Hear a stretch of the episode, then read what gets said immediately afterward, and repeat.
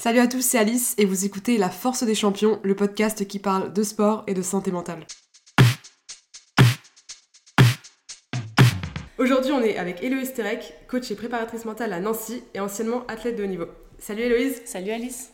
Alors, est-ce que tu peux commencer par une petite présentation? Oui, bien sûr. Donc moi, c'est Héloïse, j'ai 25 ans. Euh, je suis une ancienne athlète de haut niveau. Je faisais de l'athlétisme et plus particulièrement de la marche athlétique. Et aujourd'hui, je me suis reconvertie, entre guillemets, euh, dans le métier du coaching et de la préparation mentale. Pourquoi avoir euh, choisi le haut niveau? C'était une envie de toute petite fille. Enfin, j'ai fait beaucoup de. Enfin, mes parents nous ont fait avec ma sœur fait faire beaucoup de sport. j'ai fait de la natation, de la danse, etc. Puis un jour est venu un peu par hasard l'athlétisme. Euh, j'ai tout de suite été plutôt tournée vers les épreuves d'endurance et euh, un jour vers la marche athlétique. Et c'est vraiment une sélection sur un stage qu'ils appelaient euh, Stage Horizon 2020 en vue des Jeux, des Jeux Olympiques de Tokyo, qui m'a fait prendre conscience que c'est vraiment ce que je voulais faire et c'était vraiment le, quotidien d'un athlète, les compétitions de haut niveau qui me faisaient rêver et ça a été un peu le déclic du coup ce stage-là. Ok, donc toi tu es originaire de Bretagne C'est ça, ouais. Et ensuite tu as décidé donc d'intégrer le Krebs de Nancy? C'est ça. Donc à mes 16 ans, j'ai quitté euh, la Bretagne et ma famille pour venir à Nancy, euh, au Crêpes de Nancy, m'entraîner. Euh, donc ça a été une année, une bonne année de césure. donc tu nous as dit que tu es, devenue coach et préparatrice mentale. Est-ce que c'est ta carrière de sportif de haut niveau qui t'a inspirée? Oui, je pense quand même. j'ai fait des études de droit à la base parce que depuis le collège, je voulais faire ça. Puis au fur et à mesure, et avec du coup ma carrière de sportive euh, en parallèle, je me disais que la psycho et le côté euh, vraiment mental, euh, que ce soit le côté athlète, mais aussi dans la vie de tous les jours, c'est vraiment ça qui m'intéressait et qui est vraiment passionnant en fait.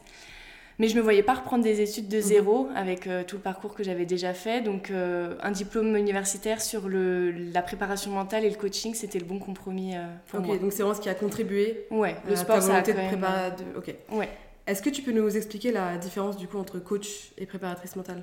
Alors, en soi, les deux se rejoignent. C'est juste que euh, le coaching, ça va être plutôt une sorte de dialogue euh, avec des questions-réponses. Et puis, le, le, but du coach, c'est de faire prendre conscience au coaché qu'il a en face de lui euh, bah, certaines choses sur la mhm. demande qu'il peut, peut, faire. Alors que la préparation mentale, ça va vraiment être avec des outils concrets. Euh, donc des, des exercices pardon, de respiration, il euh, va y avoir tout un processus de concentration. Enfin voilà, c'est vraiment des choses hyper concrètes euh, que le coaché peut faire seul et aussi enfin, chez lui. quoi. Est-ce que toi, tu en, as, as vu des coachs mentaux, des préparateurs mentaux pendant ta carrière? Oui, j'ai vu. Euh, j'ai d'abord commencé par voir un préparateur mental, euh, avec qui j'ai toujours des contacts aujourd'hui d'ailleurs. Et puis, euh, du coup, une psychologue aussi au CREPS. voilà. Et puis, plus récemment, du coup, une, une psychiatre. Voilà, je fais crescendo, on va dire. Quelle était ta démarche? Pourquoi, en premier, tu allé voir un préparateur mental, préparatrice mentale? Pourquoi tu t'es dit, OK, là, j'en ai besoin? Qu'est-ce qui, dans ton sport, a fait que.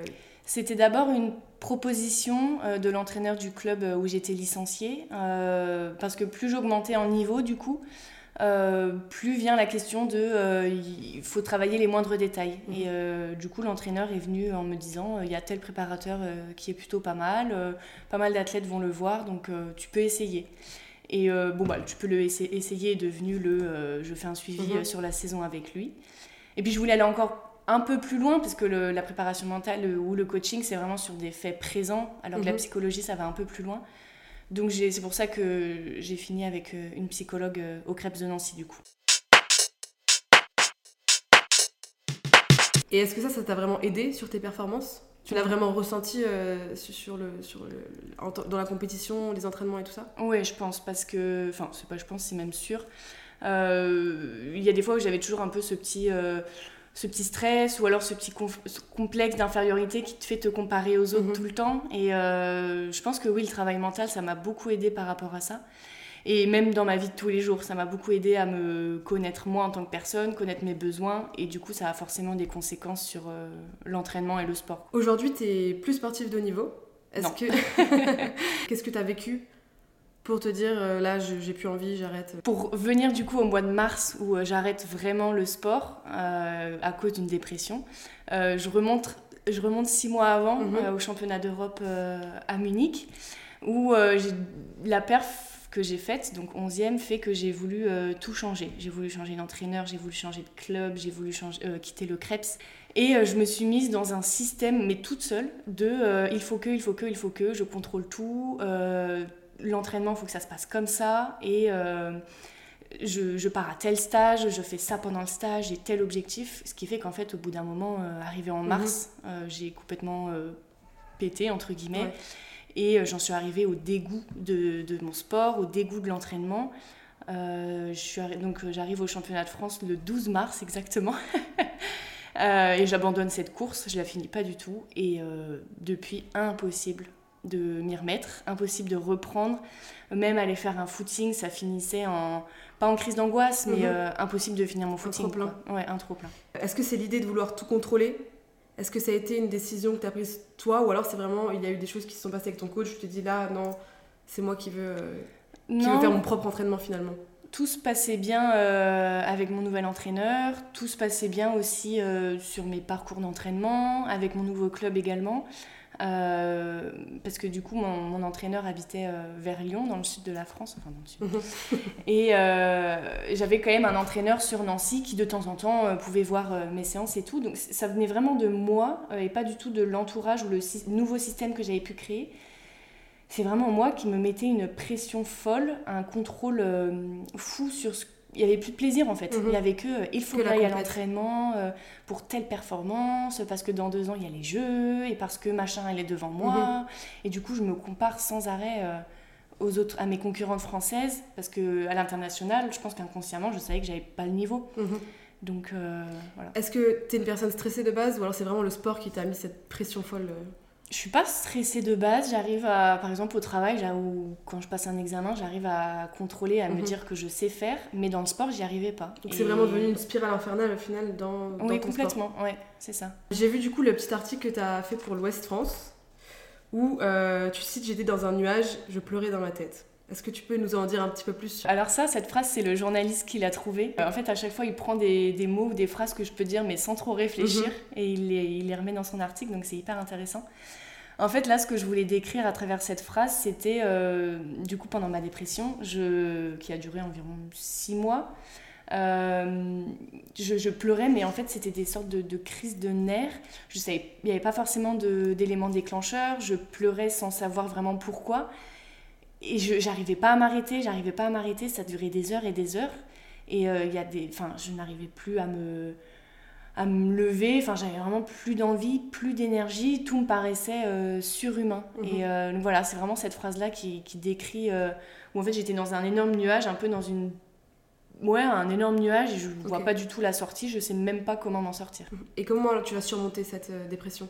Bah, Du coup, mon copain m'a forcé, entre guillemets, à aller voir une psychiatre. et du coup, pour ça, je peux lui dire merci parce que bah, des fois, être suivi juste entre guillemets par un psychologue ou un préparateur mental, ça suffit pas et il faut aller voir plus loin. Euh, mais d'où l'importance quand même d'être suivi euh, mentalement. C'est vraiment ça qui m'en a sorti. Euh. Est-ce que ça aussi, ça a changé ta vision de l'accompagnement De voir que en ayant vu un psychiatre, ça t'a aidé à t'en sortir? Bah, J'avais déjà une vision de l'accompagnement mental très positive, dans le sens où j'ai toujours cru en ça. Et c'est vraiment l'ancienne époque de dire ça sert à rien de travailler le mental. Euh, je pense que c'est quelque chose qui se démocratise de plus en plus dans le monde du sport. Mais oui, ça m'a encore plus convaincu sur ça et ça m'a encore plus convaincu du coup sur le choix que je faisais parce que j'ai pas envie que d'autres athlètes ou même d'autres personnes au global bah, arrivent euh, au dégoût de ce qu'ils font, de leur passion, euh, parce qu'ils se sont trop montés la tête entre guillemets. Mhm. Est-ce que tu penses que ce serait bénéfique pour tous les sports en fait d'avoir un coach mental, une préparatrice mentale, un psy? Ou est-ce qu'alors un coach peut se suffire à lui-même? Je pense que ça va dépendre des personnes. Euh, dans tous les cas, il est hyper important euh, d'avoir un suivi mental. Et après, ça va dépendre du besoin de la personne. Si c'est vraiment centré sur la compétition, euh, centré sur le travail ou quelque chose, un préparateur mental ou un coach, ça peut suffire. après, si c'est vraiment des besoins liés à, à des choses passées ou vraiment plus profonde et psychologique, là, oui, il faut aller voir, euh, aller voir plus loin. Mais mhm. je pense que justement, ce système de mélanger euh, psychologue et préparateur mentaux, ça peut être intéressant. Quels aspects du sport de haut niveau ont été les plus bénéfiques pour toi dans le développement de ta résilience mentale et est-ce que ça t'aide aujourd'hui dans ton métier de coach mental? Euh, oui, je sens que ça m'aide beaucoup, que j'ai quand même... Le sport de haut niveau m'a appris beaucoup, euh, bah justement, tu le disais sur euh, la résilience, le fait d'être toujours, toujours à fond, toujours motivé, de continuer même si c'est dur, de continuer même si tu souffres, malgré les sacrifices. Alors sacrifice, c'est toujours un grand mot, mais au final, c'est à peu près ça. Enfin, quand tu quittes ta famille à 16 ans bah faut, faut le vouloir quand même. Donc ouais ça a beaucoup développé ma, ma résilience et ça m'aide aujourd'hui euh, dans le métier que je fais. Donc coach et préparatrice mentale mais même dans ma vie de tous les jours je dirais. Même si c'est moins marqué que dans le sport euh, ça a construit ce que je suis aujourd'hui je pense. Donc tu disais que tu avais quand même plus d'athlètes mais que tu pouvais aussi aider euh, d'autres personnes qui souhaitent utiliser donc un coach euh, mental. Est-ce que tu as des exemples? Alors ça va être des gens euh, soit dans le développement personnel, alors c'est pareil, développement personnel c'est un peu un grand mot, on l'utilise à tout va, mais euh, c'est vraiment dans le but de développer bah, sa confiance en soi, son estime de soi, sa gestion des émotions. et après dans le monde du travail c'est aussi en développement. que ce soit pour le côté management, cadre dirigeant, etc. Donc ça, je le fais pas trop parce que je me sens pas encore légitime de le faire. Mhm. Mais euh, pour les employés et leur bien-être, euh, c'est vraiment quelque chose que j'aimerais développer. Euh, le côté trouver un sens à son travail, gérer ses émotions, gérer son stress avant de prendre la parole. mais du coup aussi tout le côté équilibre vie pro, vie perso, que je trouve hyper important. Et parce que du coup, on en parle quand même beaucoup dans le monde du travail, mais dans le monde du sport. Et ça, je pense c'est quelque chose qui est encore à développer. L'équilibre vie pro, vie perso, il est mhm loin d'être euh, d'être acquis. Mais euh, voilà, en fait, ça va dépendre de la demande de la personne. Et euh, mhm. je vais pas faire, bon bah toi tu viens de tel domaine, donc non, je fais pas ce domaine-là. Est-ce que toi, la préparation mentale, ça t'a aidé dans la vie quotidienne aussi, ou plus centré sur l'aspect sportif? Bah, ça m'aide dans. Donc, forcément, ça m'a aidé pour le côté sportif, euh, mais ça m'aide aussi dans le quotidien. Euh, des exercices tout bateaux comme de la respiration ou de la relaxation, ça m'aide beaucoup. Euh, savoir prendre du recul aussi, donc c'est via un outil très concret qu'on peut appeler la position méta. Mais prendre du recul, que ce soit dans le sport ou dans la vie de tous les jours, bah, finalement, c'est hyper important. Mhm. donc ça m'aide tout le temps et partout. Alors du coup, si on parle donc de préparation mentale, effectivement, c'est des techniques euh, hyper concrètes, comme je le disais au début. Donc euh, pendant le diplôme que j'ai préparé, euh, on a beaucoup étudié la méthode Target. et donc là, c'est vraiment des outils limite scolaires, avec des tableaux, des diagrammes, etc. donc c'est vraiment ces, ces outils-là que je peux appliquer donc à la fois pour les sportifs, mais à la fois pour toute personne en fait. Ça va vraiment dépendre de, la demande. Et après, comme je disais, le coaching, c'est plus du dialogue. Donc c'est vrai que ça va... Là, pour le coup, c'est vraiment individuel et euh, aucune séance ne va se ressembler et aucune personne ne va se ressembler. par cas, pour chaque, euh, ouais, c'est Ça. Exactement. Est-ce que tu as un exemple de situation où euh, ton coaching mental il a eu un impact sur la vie de l'athlète et son quotidien? Euh, bah, du coup, là, pendant mon stage, euh, parce qu'on devait faire forcément des suivis euh, auprès de tout public, j'ai un sportif, un jeune de 17 ans qui fait du biathlon. Et lui, je pense, c'est celui où la préparation mentale et le coaching qu'on a pu faire ensemble, ça l'a le, plus marqué. Et il revenait à chaque séance en me disant Ah, j'ai pu essayer ça à l'entraînement, c'est génial. Et du coup, il y a ça qui m'est venu en tête. Et du coup, maintenant, j'utilise ça, etc. Enfin, c'était vraiment euh, satisfaisant et euh, une grande fierté. Ouais, une grande fierté. J'étais fière de voir que bah, j'avais pu lui apporter ça et l'accompagner dans ça. Et du coup, il avait été chercher lui-même euh, dans ses ressources d'autres outils qu'il pouvait mettre en place. et ça, ouais, c'est vraiment, une... vraiment satisfaisant en fait. J'aimerais bien revenir sur la petite partie de ta dépression. Ouais. Est-ce que tu t'es sentie accompagnée, même au niveau des autres athlètes? Est-ce qu'il y a vraiment une sorte de d'entraide euh, Oui, dans le monde de la marche, comme c'est un petit monde, euh, j'ai eu beaucoup de messages, euh, même d'entraîneurs et de concurrentes. Après, une de mes meilleures amies, c'est ma c'était ma concurrente principale, donc forcément. Mais il y avait quand même toujours cette bienveillance et cette entraide, même avec mon ancien entraîneur et du coup l'entraîneur actuel que j'avais. oui, il y a quand même une écoute. Alors après, si on part au niveau euh, national et fédéral, euh, pas du tout, mhm. évidemment, mais ça, je pense, dans beaucoup de fédés. Euh, et c'est dommage, mais bon, c'est comme ça.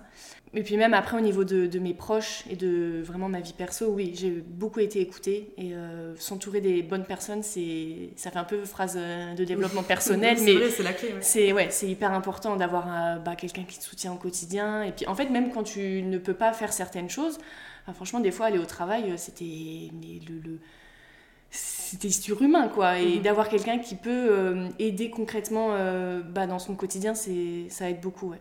Alors, quel conseil tu donnerais pour euh, quelqu'un qui, qui, souffre justement dans son sport, euh, qui, euh, qui arrive plus à avancer? Est-ce que voilà, c'est de bien s'entourer ou est-ce qu'il faut tout de suite aller voir un psy?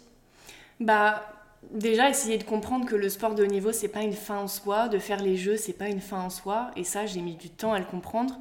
Donc il y a déjà ce truc de t'es pas condamné parce que tu fais du sport de haut niveau et qu'il faut absolument faire cette compétition ou cette échéance. Euh, et après, c'est un mélange de tout ce que tu viens de dire, à la fois être bien accompagné. Et euh, bon, bah, des fois, peut-être que pour certaines personnes, ça peut être difficile ou infaisable. Et du coup, ouais, être accompagné euh, mhm. mentalement par un professionnel, ouais, c'est indispensable, je dirais. Est-ce que le fait de finir ta carrière de sportif de haut niveau sur cette dépression, tu l'as senti comme un échec c'était donc au début c'était un échec, mais euh, au fur et à mesure je comprends que finalement je pense j'ai tiré le j'ai tiré le truc jusqu'à jusqu'au bout et tout ce que je pouvais donner je l'ai donné. Maintenant j'accepte que euh, je fais autre chose de ma vie et que j'ai pas fait ce que je voulais faire. Peut-être qu'un jour je le regretterai, mais ça m'a aussi un peu détruite quand même cette, cette mhm. histoire de, donc, de, de, sport de haut niveau et de dépression. Donc euh, j'ai pas envie de me remettre dans une situation comme ça. Donc maintenant, ouais, je le vois moins comme un échec, je le vois juste comme une partie de ma vie que j'ai finie, même si ça, j'aurais aimé avoir une autre mhm. fin, évidemment. Toi et moi, on est du coup anciennes sportives de haut niveau, et moi, je sais que j'ai eu beaucoup de mal à me reconvertir dans la vie normale, en fait, entre guillemets. Est-ce que toi, ça a été quelque chose de compliqué de te réintégrer, en fait, de ne plus avoir cette discipline, d'avoir entraînement deux fois par jour, compète tous les week-ends? Comment, en fait, tu t'y es habitué ça a été bah, difficile, oui, comme tu dis, parce que en fait, tu rentres dans le monde réel et du coup, tu es là en mode, mais je suis monsieur et madame tout le monde maintenant. Exactement. Et c'est très bizarre parce que tu te dis, mais j'ai pas envie de devenir euh, Chantal de la Conta ou euh, Jean-Jacques euh, à l'espace vert, quoi. Donc. Mais après, je pense que c'est aussi se donner d'autres objectifs. Bah, par exemple, toi, tu lances ton podcast. Mhm. J'ai préparé un diplôme en prep mentale et du coup, ça me lance vers un autre domaine tout en gardant un peu cette cette approche euh, sport de haut niveau. Est-ce que tu penses que le fait d'avoir eu ce statut, c'est ce qui nous fait euh, vraiment être ambitieux finalement dans la vie? Ouais, je pense que ça aide beaucoup quand même. Bah, on parlait de résilience tout à l'heure, euh, le fait d'avoir un quotidien hyper cadré, à s'entraîner deux fois par jour, à préparer des échéances, à vouloir toujours plus, plus, plus. Est-ce que tu penses que toutes ces, toutes ces années, finalement, c'est plutôt une page que tu as tournée ou alors c'est vraiment quelque chose que tu utilises encore aujourd'hui dans ta vie de tous les jours? Un peu les deux. c'est à la fois une page que j'ai tournée parce que je sais que j'y reviendrai pas. Et euh, enfin, on en parlait tout à l'heure, mais euh, je sais qu'en tout cas, la Héloïse de cette période-là, elle est, elle est finie, elle n'existe plus parce que j'ai évolué. Je sais que l'après au niveau, ça peut être aussi très compliqué au niveau du, du regard des gens qui comprennent pas forcément pourquoi on a décidé d'arrêter. Euh, parce qu'on avait une bonne carrière ou parce que voilà, le sport c'est quand même quelque chose de très important dans la vie. Est-ce que toi, tu as aussi ressenti ce, regard des autres et comment tu l'as vécu? Ouais, je l'ai quand même beaucoup ressenti euh, au travail. Bah, mes collègues proches savaient ce que je traversais, donc euh, ils, comprenaient, enfin elles comprenaient. Mais c'est vrai que du coup, la sphère un peu plus large ne euh, comprenait pas. On m'en parle encore aujourd'hui ah euh, j'ai couru la semaine dernière, toi tu faisais combien, etc. Mais en fait c'est plus comparable du coup. Et euh, après au niveau de ma famille, ils ont tout de suite compris. Euh, j'ai pas du tout eu de reproches ou autre. Et puis même si j'en avais eu, je pense qu'ils seraient envoyés balader. Mais au niveau de la société, oui, il y a quand même ce regard de bah t'étais athlète, en gros c'est un peu pas une vie de rêve, mais mhm. c'était trop bien, enfin tu dois avoir une super vie, pourquoi t'arrêtes, mm je pars tout le temps à droite à gauche, etc.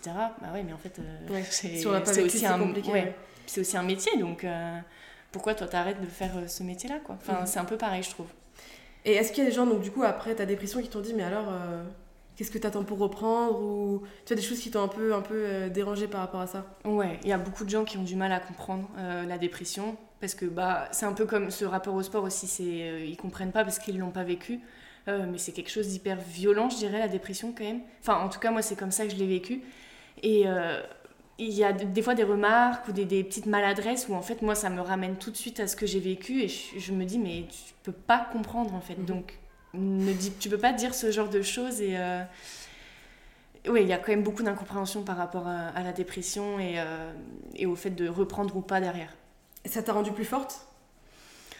Bah, Aujourd'hui, ça m'atteint encore un petit peu. Après, c'est tout frais aussi. Donc, euh, j'ai souvent quand même des renvois à cette période-là. Euh, mais je pense que oui, à terme, ça me rendra plus forte et j'aurai plus de réponses à apporter à ces gens-là. Euh, et plus l'audace aussi de leur dire Mais vous ne comprenez pas. Mmh. vous étiez ni sportif, ni enfin de haut niveau, ni dépressif, du coup.